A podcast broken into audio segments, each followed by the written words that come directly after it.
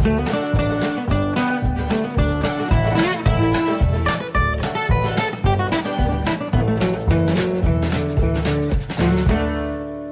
guten Tag und herzlich willkommen zu Jörn Schaas feinem Podcast Episode 2. Ich habe heute richtig viel zu erzählen. Ich habe mir tatsächlich einen Zettel hingelegt, äh, wo ich mir Notizen gemacht habe, was ich alles erzählen möchte. Und ich habe schon beim Notizenmachen gemerkt, dass ich wieder irgendwas vergessen habe, wo ich irgendwo sagen muss, ach, äh, weiß ich nicht mehr. Aber vielleicht kommt das ja noch. Äh, ganz wichtiger Punkt, wo ich äh, schon mich die ganze Woche darauf freue, ich möchte endlich mal ein Fazit ziehen zum Podcast-Workshop in Kiel. Das war ja der Anlass, warum ich überhaupt diesen Podcast gestartet habe, beziehungsweise das äh, Veröffentlichungsdatum für Folge 1 letzten Sonnabend. Und es war, war ein richtig schöner Tag.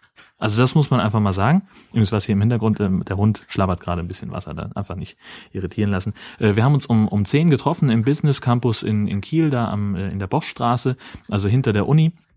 Und das war also der Konferenzraum, der war top. Äh, da konnte man also die Sitze waren bequem, der Tisch war groß genug. Es war auch richtig schön voll. Äh, da also erstmal nochmal vielen vielen Dank, äh, dass wir da sein durften. Auch großes Dankeschön an die an, an alle Beteiligten, die das organisiert haben. Also Steffen ist ja da nur die die Speerspitze gewesen. Da sind auch ganz viele andere Hände dabei gewesen. Das war ganz ganz großartig. Wir haben schön einen Vortrag gehört von Heiko, der seinen UI-Sprech Podcast vorgestellt hat das ist ein Podcast, der sich speziell an iOS-Entwickler äh, wendet und äh, wie ich es verstanden habe, so ziemlich der einzige in deutscher Sprache, was auch verdammt cool ist. Und äh, also er hat da eine, eine schöne PowerPoint gezeigt, die er mal für ein Barcamp vorbereitet hatte. Und äh, da konnte man also, äh, also ich habe da einen guten Eindruck gewonnen von dem von dem Podcast. Ich habe ihn jetzt noch nicht gehört, weil es auch einfach mal überhaupt gar kein bisschen mein mein Thema ist. Ähm, aber ich, äh, wer sich für iOS-Entwicklung interessiert, der ist auf jeden Fall ähm, da an bei UI-Sprech an der richtigen Adresse, weil es eben auch immer äh, Interviews gibt mit sehr kompetenten Experten. Und äh, so wie er es erzählt hat, äh, klingt das alles ganz ganz spannend und aufregend, wenn man eben in der Materie drinsteckt, was ich nicht tue. Ähm, und deswegen sehe ich erstmal für mich da keinen keinen Mehrwert, das zu hören. Ähm, aber er hat auch ein, ein paar schöne Aspekte ähm, über zum Beispiel Aufnahmekonzepte und seinen, seinen Produktionsworkflow äh, aufgezeigt und, und das so ein bisschen auch demonstriert, äh, wie er zum Beispiel auch äh, via Skype dann aufzeichnet. Das war mir zum Beispiel noch überhaupt nicht klar. Das ist aber für den High Alarm Podcast, äh, den ich ja mit Christoph zusammen produziere, äh, möglicherweise in naher Zukunft äh, relativ wichtig zu wissen, wie man das am besten anstellen kann. Denn äh, Christoph und ich wohnen jetzt mittlerweile irgendwie drei Stunden auseinander und das lohnt sich dann vielleicht nicht immer für eine Podcast-Aufzeichnung da äh, hinzufahren, beziehungsweise wir haben ja beide auch zu arbeiten und äh, da klappt es dann möglicherweise auch einfach nicht, vor allem wenn ich jetzt, wenn wir es jetzt tatsächlich schaffen, in so eine gewisse Regelmäßigkeit reinzukommen, die ich mir ja sehr wünsche bei diesem Podcast. Ähm, ansonsten haben wir sehr, sehr viel über, über Technik gesprochen, über ähm, ja, was sind so die Minimalanforderungen, was braucht man eigentlich zum Podcasten? Ähm, da ging es das ging verdammt lange, das muss man einfach sagen. Und wir sind da auch wieder von, von Hölzchen auf Stöckchen gekommen. Ähm, meiner Ansicht nach, wenn man erstmal anfangen will zum Podcasten, dann reicht ein WordPress-Blog mit einem Podlove-Plugin äh, und dann reicht eigentlich ein, ein Smartphone ähm, mit einer mit einer guten MP3-Recorder-App und dann kann man erstmal anfangen zum zum Rumprobieren. Reicht das, glaube ich, äh, wenn man das mit äh, Bordmitteln machen kann, die äh, eben keine Investition von, weiß ich nicht, 100 Euro plus erfordern, dass man überhaupt erstmal ein Aufnahmegerät hat. Also ich freue mich schon auf die zweite Auflage, wenn äh, Dieter vom Lichtfeldstudio seine gesammelten Mikrofone und Aufnahmegeräte ausführlich vorstellt und da auch äh, noch mehr Hörbeispiele zeigt, äh, wie man richtig mikrofoniert und was der Unterschied ist zwischen einer Superniere und einer Kugel. Hm, das sind natürlich grundsätzlich Sachen, die ich schon weiß, aus beruflichen Gründen. Aber es ist ja nie verkehrt, da auch nochmal so ein bisschen einen Einblick zu kriegen. Und generell sind Grundlagen ja auch nie verkehrt, das einfach nochmal noch mal zu wiederholen und nochmal. Also wir hatten ja auch genug Leute dabei, die noch überhaupt keinen Kontakt zum Thema Podcasting, zum Thema Audioschnitt hatten.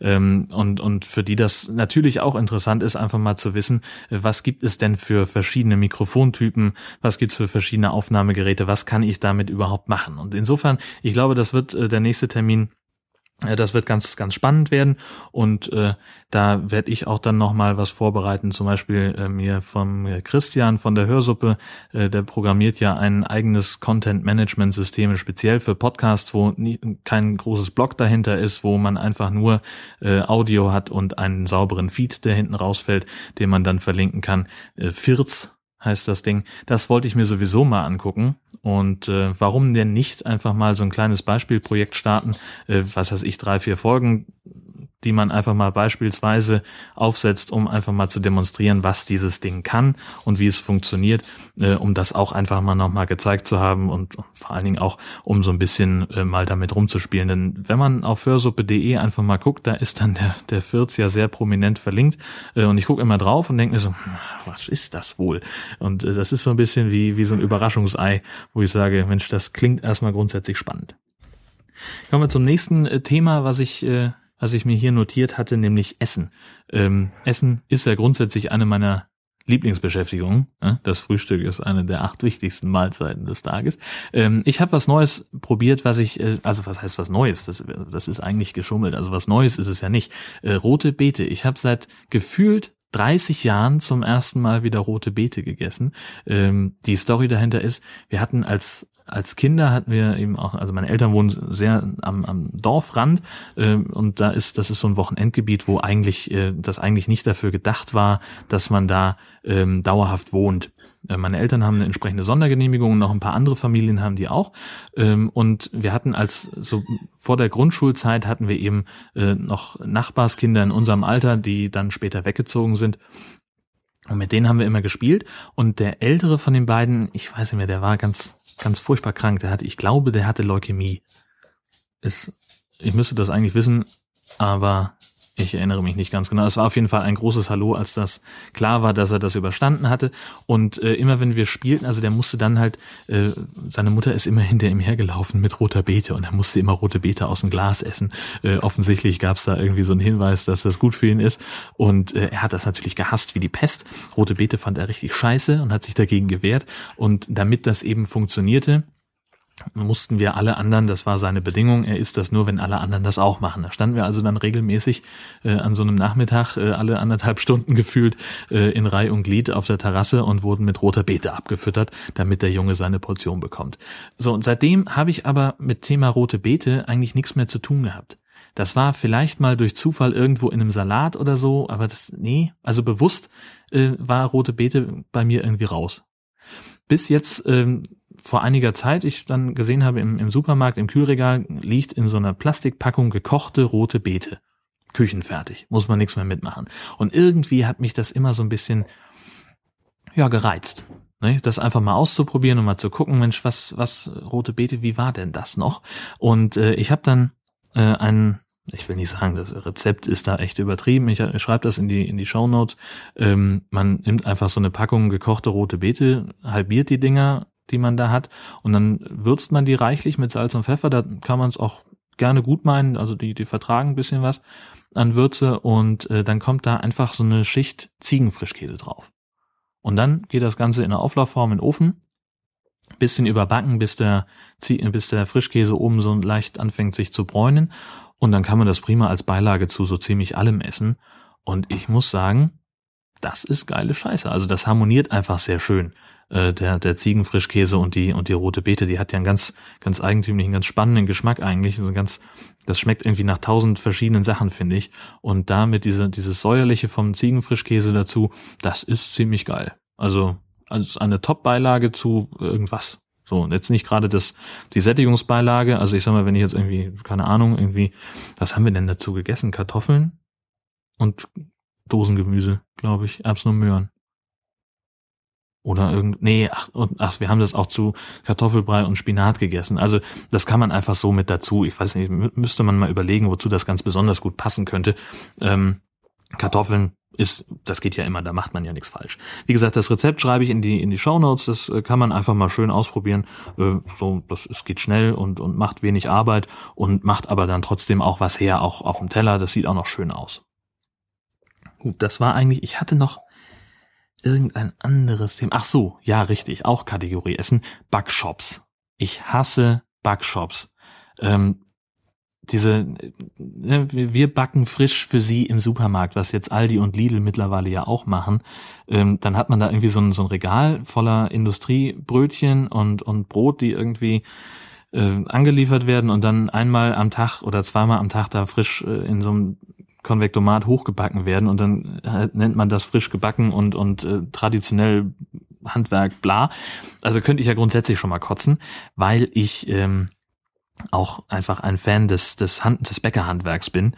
Ähm, ich mache ja nebenbei auch noch so ein bisschen äh, Online-Arbeit, viel zu selten, viel zu unregelmäßig für einen, einen Bäcker aus Kiel. Ähm, und von daher habe ich so ein bisschen einen Draht auch zum, zum Handwerk des, des Bäckers. Ich bin, ich nenne mich auch immer den Bäckerversteher. Ähm, und das, was die Supermärkte da machen, das ist natürlich alles, das ist ja ganz furchtbar. Also erstmal verkaufen die zu einem Preis, der, äh, der einfach, ja, wo man einfach schon weiß, naja, ein Brötchen, was irgendwie, weiß ich nicht, unter 20 Cent kostet, das ist an und für sich kein Brötchen. Das ist einfach irgendwas, äh, das den Namen nicht verdient. Das sieht halt, also das ist so ähnlich wie mit dem Analogkäse. Das ist auch kein Käse. Ähm, also da steckt nicht, nicht so viel Arbeit hinter, da steckt auch nicht so viel Liebe dahinter, äh, wie es ein Handwerksbäcker machen kann. Das, der Vorteil, den so ein Supermarkt halt hat, man ist sowieso regelmäßig da und das, der hat halt auf bis abends um acht oder neun oder manche sogar um zehn. Ähm, und von daher, ähm, das ist halt, da verleitet es einfach schon mal so ein bisschen, dass man eben sein Brot, seine Brötchen da kauft. Ähm, habe ich jetzt auch machen müssen, weil ich äh, relativ spät gemerkt habe, dass kein Brot mehr im Haus ist und ich war sowieso im Supermarkt, dann bin ich also in diese Backshop-Ecke rein. Und äh, da war ein Brot, das sah grundsätzlich relativ lecker aus. Kapitänsbrot nennen die das ähm, steht nur leider nicht dabei, was es für eine Sorte Brot ist. Also das erkennt man ja als Laie auch nicht. Und selbst ich als Bäcker verstehe, habe da nicht so ein Riesenauge für. Wahrscheinlich ist es irgendwas mit Roggen, aber keine Ahnung. Und dann ist ja da auch kein Personal, sondern du hast ja nur diese komischen Klappen, wo du da irgendwie an diesen Kram rankommst. Ähm, und da steht dann halt nur Kapitänsbrot 2,99. Und ich dachte, hm, naja, ausprobieren. Grundsätzlich, ich mag ja immer neue Sachen ausprobieren. Ähm, aber das war es irgendwie nicht ähm, einfach so die Katze im Sack kaufen wollte ich dann auch nicht. Also habe ich da so einen Supermarkt-Fifi gefragt. Ich sage, was ist hier mit dem Backshop? Kennt sich da einer aus? Nee. Also wir haben da zwar jemanden, der das macht, aber die hat Feierabend seit sechs. Soll ich denn mal gucken, ob ich jemanden, ich sage, nee, dann, wenn die, wenn die Mitarbeiterin, die dafür zuständig ist, nicht mehr da ist, wer soll mir das denn sonst beantworten? Ja, sagt, da haben sie recht. Und ich habe dann halt irgend so ein Sonnenblumenbrot mitgenommen, was ich irgendwann schon mal hatte, von dem ich wusste, dass es schmeckt, aber ich habe mich halt geärgert, weil das Kapitänsbrot oder irgendein anderes Brot hätte ich auch gerne ausprobiert. Ähm, wenn ich dann schon mal irgendwie in so einem doofen Backshop kaufen muss, weil es war auch dann irgendwie kurz vor acht, das heißt der Bäcker um die Ecke hatte auch schon seit äh, drei Stunden nicht mehr auf, ähm, da geht es halt dann nicht. Und also zumindest geht's nicht anders. Ähm, und das macht mich einfach, das finde ich doof und das finde ich schade. Ähm, in dem Zusammenhang fällt mir gerade noch ein, ich wollte, da will ich auch schon seit Monaten eigentlich gefühlt drüber sprechen, morgengold.de. Das finde ich geil. Das ist ein, ein Brötchenlieferdienst, den wir jetzt hier im Ort haben. Ähm, das ist ein Franchiser, der, der in ganz vielen Städten in Deutschland äh, schon sein, sein äh, so, so Filialen hochgezogen hat. Und deren Konzept greift halt für, für Städte, bis ungefähr 30.000 Einwohner oder so um und bei 30.000 sollte, sollte eine Stadt haben, damit das funktioniert. Und das gibt's jetzt eben auch für Heide und Husum. Ähm, die Städte liegen zwar weit auseinander, aber das kann man dann offensichtlich so machen. Ähm, und es funktioniert so, dass äh, die einen Vertrag machen mit einem Bäcker vor Ort und die Brötchen dann in der Backstube direkt abholen und bis spätestens, ich glaube, unter der Woche spätestens 6.30 Uhr und am Wochenende spätestens sieben oder acht, weiß ich nicht mehr, äh, nach Hause liefern. Das kann man, man kann halt so seine, seine Bestellung dann aufgeben bis nachmittags um sechs, äh Quatsch, nachmittags um vier, richtig. Werktags bis vier und spätestens Freitag 16 Uhr muss die Bestellung für Montag vorliegen. Und da kann man dann halt in so einem Webformular aus dem Angebot des Bäckers wählen, wie, was weiß ich, wie viele äh, normale Brötchen brauche ich an welchem Tag und wie viele Sesambrötchen, wie viele Schokobrötchen und und und was man halt so alles hat, das komplette Sortiment einmal rauf und runter. Ähm, und dann kommt das Zeug relativ, was heißt relativ, es kommt dann sehr, sehr zuverlässig, ich habe das äh, zwei, drei Wochen ausprobiert, äh, kommt es dann wirklich morgens an die Haustür und der Fahrer war morgens echt schon um 4.30 Uhr da äh, und hat die Sachen dann in eine vor der Tür bereitgestellte Tasche ge gelegt. Ähm, und da konnte ich dann selbst wenn ich Frühdienst hatte und schon um sechs im Büro sein musste, konnte ich meine Morgenbrötchen holen. Äh, und zwar einfach noch im Schlafanzug, also im, im Morgenmantel, Tür auf, Brötchen rein, Tür wieder zu, ab an den Frühstückstisch, zu einer Zeit, zu der mein, mein Bäcker hier im Ort, den ich tatsächlich auch sehr regelmäßig frequentiere und den ich sehr mag, ähm, noch, noch zu hat. Also die Filiale ist noch geschlossen, aber ich habe schon meine Brötchen. Das finde ich total geil. Äh, und es kostet halt, weiß ich nicht, die Lieferung kostet 50 Cent. Und ich glaube, dass die die Brötchen auch ein kleines bisschen teurer verkaufen als, als der Laden. Ich habe das echt, ich habe das nicht nachgerechnet. Ähm, aber da war ich total begeistert, äh, weil es einfach so fantastisch funktioniert und ich habe halt das, den Kram von meinem Bäcker. So, das ist einfach, da möchte ich doch jeden Backshop äh, einfach äh, schließen lassen, im Idealfall. Also morgengold.de, wenn es das in eurer Stadt gibt, äh, einfach mal ausprobieren. Ähm, das ist ziemlich cool. Also ich habe dann, weiß ich nicht, also normalerweise hole ich halt morgens keine Brötchen, äh, weil ich dafür keine Zeit habe, ähm, weil ich lieber ein bisschen länger schlafen möchte. Ähm, aber ich frühstücke gerne Brötchen. Deswegen gibt's die eigentlich bei uns immer nur am Wochenende, wenn ich äh, am Wochenende dann mal mit dem Hund rausgehe morgens und äh, den, die Schleife beim Bäcker vorbeimache, dann bringe ich halt Brötchen mit. Äh, und da habe ich gedacht, Mensch, warum denn nicht? Das ist einfach unser normales Brötchensortiment, was wir uns morgens so äh, am Wochenende dann holen. Äh, warum denn nicht das auch noch auf den Wochentag ausweiten? Also das, das muss ich einfach sagen, es war total cool. Ähm, und ich habe das gerne mal mal ausprobiert und ich werde das auch irgendwann, ich werde das auch irgendwann wieder aktivieren diesen, diesen Dienst sozusagen für mich. Ähm, Im Augenblick passt es halt bei uns nicht rein, geht gerade nicht. Äh, die Brötchen dann auch eher liegen bleiben, weil wir morgens irgendwie dann doch noch die Zeit ein bisschen vertrödeln und, und schneller los müssen als dann auf einmal, als wir denken, äh, dann, dann hilft es halt nichts. Halt. Dann brauche ich mir den, den Kram nicht liegen, äh, nicht liefern lassen. Äh, wenn die, die Brötchen dann hart werden und, und abends äh, nicht mehr, nicht mehr schmecken, äh, dann muss ich es nicht haben. Aber wenn das mal wieder reinpasst oder vielleicht auch tatsächlich das Thema Wochenendlieferung mal aufnehmen, mal gucken, wie das, wie das ist. Also morgengold.de sollte jeder mal ausprobieren. Ja, was war noch? Ich war, ich bin natürlich auch äh, von, ich habe so ein paar Internetfundstücke, wo ich einfach total begeistert von bin, die ich unbedingt mit euch teilen möchte. Zum Beispiel habe ich das lustigste Tischtennismatch der Welt gesehen. Das ist irgendwie, ähm, ach, ich komme jetzt nicht auf die Namen. Das ist also der, der ähm, ein, ein Top-Tischtennisspieler aus Belgien und äh, einer aus Taiwan oder Vietnam so aus der Gegend jedenfalls und da auch äh, schon irgendwie auch beide ziemlich weit oben in der Weltrangliste. Und das sieht aus wie ein völlig normales Tischtennismatch. Und dann fangen die aber an Quatsch zu machen mitten also so und, und man denkt also es ist halt auch irgendwie so spielen die wirklich ernsthaft nach Punkten? Also da sitzt ein Schiedsrichter rum und so weiter aber ich denke mir so Mensch also da sind so ein paar Sachen wo sie dann irgendwie anfangen, Bälle zu verschenken, wo ich sage, Mensch, den hätte er jetzt kriegen können, wenn er nicht so einen Quatsch gemacht hätte. Und dann fangen sie an, den Tisch zu verdrehen und, und äh, sich gegenseitig zwischendurch zu massieren. Dann spielen sie mal irgendwann mit zwei Bällen und so ein Kram. Also wahnsinnig witzig und, und macht einen Heidenspaß. Ich verlinke das mal in den Shownotes. Dauert irgendwie zehn Minuten, Viertelstunde und ist halt so ein Zusammenschnitt von dem gesamten Match. Ähm, kann ich nur empfehlen, äh, da einfach mal äh, vielleicht beim Frühstück mit Morgengold äh, sich das anzugucken und, und ein bisschen, bisschen Spaß zu haben. Dann hat äh, habe ich äh, endlich mal äh, Dirk kennengelernt, auf dem, dem, dem ich bei bei Twitter folge äh, und und der mich auch verfolgt bei Twitter. Auf dem Podcast Workshop war er nämlich auch äh, und der hat in seinem Blog geschrieben von einer Bildschirmverdunklungs-App, deren Namen ich glaube, wie heißt die denn? Screenfilter. Ähm, und die finde ich ja mal geil. Kennt man ja. Man liegt im Bett, wird irgendwie nachts oder ganz früh wach. Auf jeden Fall ist es noch dunkel und dann will man mal eben die Uhrzeit checken auf dem Handy und äh, äh, das tut sofort weh in den Augen, weil es einfach viel zu hell ist, selbst wenn der Bildschirm, das Display auf die dunkelste Stufe runtergeregelt ist. Und es gibt ja bei, zumindest bei Android gibt es keine Möglichkeit, äh, die Bildschirmbeleuchtung so fein einzuziselieren, wie ich das gerne hätte, nämlich noch ein bisschen weiter runterzudrehen, ähm, habe ich zumindest noch nicht gefunden. Ähm, aber mit dieser App geht das. Und die, das ist im Prinzip so, so ein bisschen ein Hack, denn äh, auch die App kann den, die Bildschirmhelligkeit, die Displayhelligkeit nicht weiter verstellen. Ähm, die legt einfach einen Schatten drüber. Und das heißt also, man, man kann dann, ähm, also im Prinzip sozusagen eine, eine schwarze Fläche und ich kann in dieser App dann äh, einstellen, wie transparent die ist. Und dadurch verdunkelt sich dann äh, das, was, was aus dem, aus dem Display kommt. Ähm, schöne Idee, das einfach so zu machen, finde ich total großartig. Es funktioniert sensationell.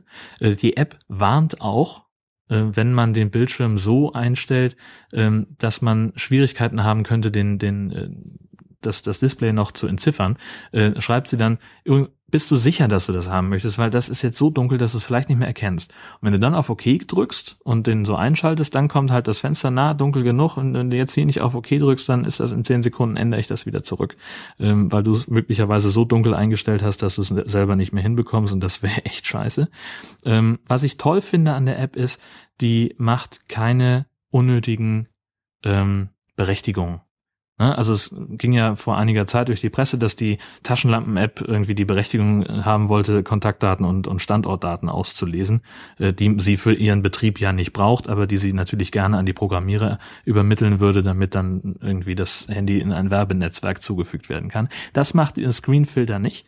Ähm, das will einfach nur die Berechtigung haben, dass es sich oben in der Statusleiste anzeigen darf äh, und das ist es dann. Und darüber kann man es dann aufrufen, kann den, den Filter einstellen und äh, was ich ich habe ungefähr anderthalb Tage gebraucht, um rauszufinden, wie man die da wieder wegkriegt, die App. Das ist ein bisschen, bisschen knifflig. Da muss man den Filter nämlich auf äh, 100% drehen, also sprich auf, auf, ich möchte genau das sehen, was das Display anzeigt, ohne irgendwelche Filtergeschichten und dann nicht auf OK drücken, sondern auf den Zurückknopf und dann ist man irgendwie wieder raus.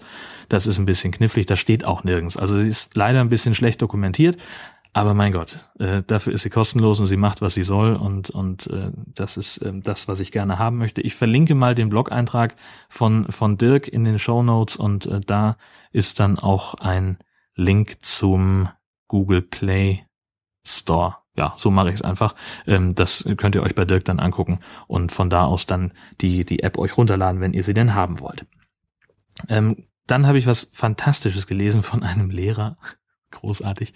Ein Lehrer aus Nordrhein-Westfalen, der halt irgendwie so ein bisschen blockt.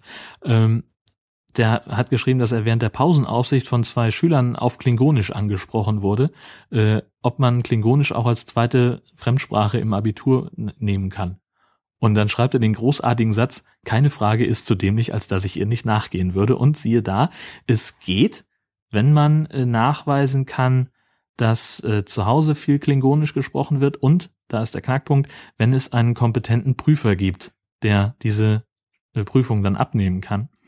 Und äh, schreibt er, hat er sich jetzt erstmal beworben als Klingonisch-Prüfer an den äh, nordrhein-westfälischen Gymnasien. Äh, ich werde das weiter verfolgen und bin sehr gespannt, was dabei rauskommt. Ist auf jeden Fall eine großartige Idee. Und als ich das gelesen habe, fiel mir ein der Trackcast Nummer 23. Der Trackcast ist so ziemlich das Nerdigste, was ich in meiner äh, Podcast-Playlist habe. Ich finde die Jungs echt großartig, die sehr, sehr eloquent äh, über, über Star Trek sprechen. Also über die Originalserie, über The Next Generation, über Deep Space Nine, Voyager, Enterprise, auch über die Filme. Ähm, das und die haben immer ziemlich coole, so, so ja, stellen halt jede Folge unter, unter ein Thema, das sie halt dann diskutieren. Und in Folge 23 haben sie Leven Lita äh, mit zugeschaltet via Skype. Ähm, das ist halt so eine klingonisch-Koryphäe. Also der arbeitet tatsächlich auch mit diesem Klingonisch-Institut daran, ähm, die, die Sprache offiziell weiterzuentwickeln und, und gibt auch selber Kurse in Saarbrücken. Ähm, ich verlinke euch das auch äh, in den, in den Shownotes, weil die Folge einfach sehr, sehr hörenswert ist. Klingonisch für Anfänger heißt sie. Ähm, das Klingonisch lernen, das kommt dabei zwar ein bisschen kurz, aber habe ich hier so einen kleinen Ausschnitt vorbereitet. Dann probiere ich es jetzt nochmal und sage, ich würde gern mal mit dir einen I-Hik trinken. Ich glaube, ich habe das jetzt total falsch ausgesprochen. Das sollte Blutwein heißen. War das richtig? Das war fast richtig, ja. Das, nach dem I kommt ja ein W, oder hast du das nicht da drin? Ach so, also I, Ivu Hick. Das W wird wie ein U gesprochen. Ah, okay, also Iu Hick. Aber das I wird wie ein I gesprochen. Also Iu Hick. Ja, und das große H wird wie ein, ein raues R gesprochen. Also Eo Chick. Iu Chick. Eo Chick wie Kluck wie Nech. Das heißt, ich will Blutwein trinken. Ich krieg ja eine Gänsehaut hier. Und ähm, es geht, also Leven kann einfach ganz fantastisch und, und sehr detailliert darüber berichten, wie sich diese Kunstsprache klingonisch entwickelt hat, wer die, also wie, wie das, wie das kam und was es da, da gibt's eine Menge Anekdoten und er erzählt das einfach ganz, ganz toll äh, und sehr, sehr kompetent und äh, von daher lohnt sich es auch sehr, da reinzuhören in den Trackcast Nummer 23. Ähm, was ich jetzt persönlich nicht so mochte an Podcast äh, letzte Woche, das war ähm, Logbuch Netzpolitik Folge 90. Grundsätzlich total großartig. Äh, Tim Pritloff und, und Linus Neumann äh, sind da ja auch äh, so ein bisschen Koryphäen, was, was das Thema Netz, Netzpolitik angeht. Und äh, die haben sich Sascha Lobo eingeladen, der sich ja mal wieder, also der sich ja seit, seit Monaten in seiner Spiegelkolumne ähm, sehr, sehr stark äh, auf diesen NSA-Spee-Kram äh, verbreitert und, und der jetzt auch ja vor kurzem wieder irgendwas geschrieben hat das, und zitiert wird mit dem Satz, das Internet ist kaputt, was ein bisschen verkürzt ist, aber äh, im Wesentlichen seine, äh, seine Aussage war. Und äh, die sprechen halt über diese NSA-Ausspähgeschichte äh, und was das mit dem Internet, wie wir es kennen, macht und was das mit uns macht. Und ähm, grundsätzlich ist das, ist das total super und sinnvoll und absolut hörenswert. Was ich überhaupt nicht mochte, war bei dieser Folge, dass sie alle drei so ein bisschen und völlig unnötig, so, wer hat den längsten spielen. Dass sie also, ich habe kurz drüber nachgedacht, ob ich die diese Stellen rausschneiden soll und das hier einspiele. Es war mir dann aber zu viel Arbeit. Ähm, also ich habe das ja und das war dann auch völlig unzusammenhängend und und ich hätte da irgendwelche Geräuscheffekte dazwischen machen müssen, damit das auch klar wird, was was ich da meine. Ähm, da sind halt einfach so Sachen. Äh, also die diskutieren zwar miteinander, aber haben auch offensichtlich alle immer das Problem, dass sie selber die größten Experten sein wollen und das auch allen sagen wollen. Und ähm, auch Sascha Lobo ist da auch nicht ganz, ach, also er ist so, er wird, wirkt da ein bisschen unsympathischer, als ich ihn eigentlich finde. Und ähm, ich habe dann irgendwann auch, ich habe die Folge auch nicht zu Ende gehört, weil es mich irgendwann so genervt hat, dass, dass die ähm, gegenseitig sich immer solche solche Spitzen einfach austeilen mussten. Das finde ich unnötig und gerade in dem Zusammenhang äh, sollten wir alle mit einer Stimme sprechen und sagen, dass das scheiße ist und es auch laut sagen und äh, vor allem uns auch auf den 11. Februar vorbereiten, ähm, an dem äh, thedaywefightback.org äh, dazu aufruft, Abgeordnete und und Politiker ähm, darüber in Kenntnis zu setzen, was wir, wie scheiße wir das alle finden, was die NSA da macht und wie scheiße wir es finden, dass die Politik das so unterstützt, wie sie es tut. Ähm, und da halte ich, da finde ich es nicht so schlau zu sagen, äh, sich, sich so zu verhalten, wie Linus, Tim und Sascha es tun. Ähm, trotzdem, ich verlinke die Folge nochmal, wer sich das anhören möchte. Dieses äh, völlig unnötige, wer hat den längsten Spiel, der darf das natürlich gerne tun. sei herzlich dazu eingeladen. Ja, Thema Podcast kann ich noch so zum Schluss sagen, dass wir äh, dann endlich auch die zweite Folge vom High Alarm Podcast jetzt online haben. Yay!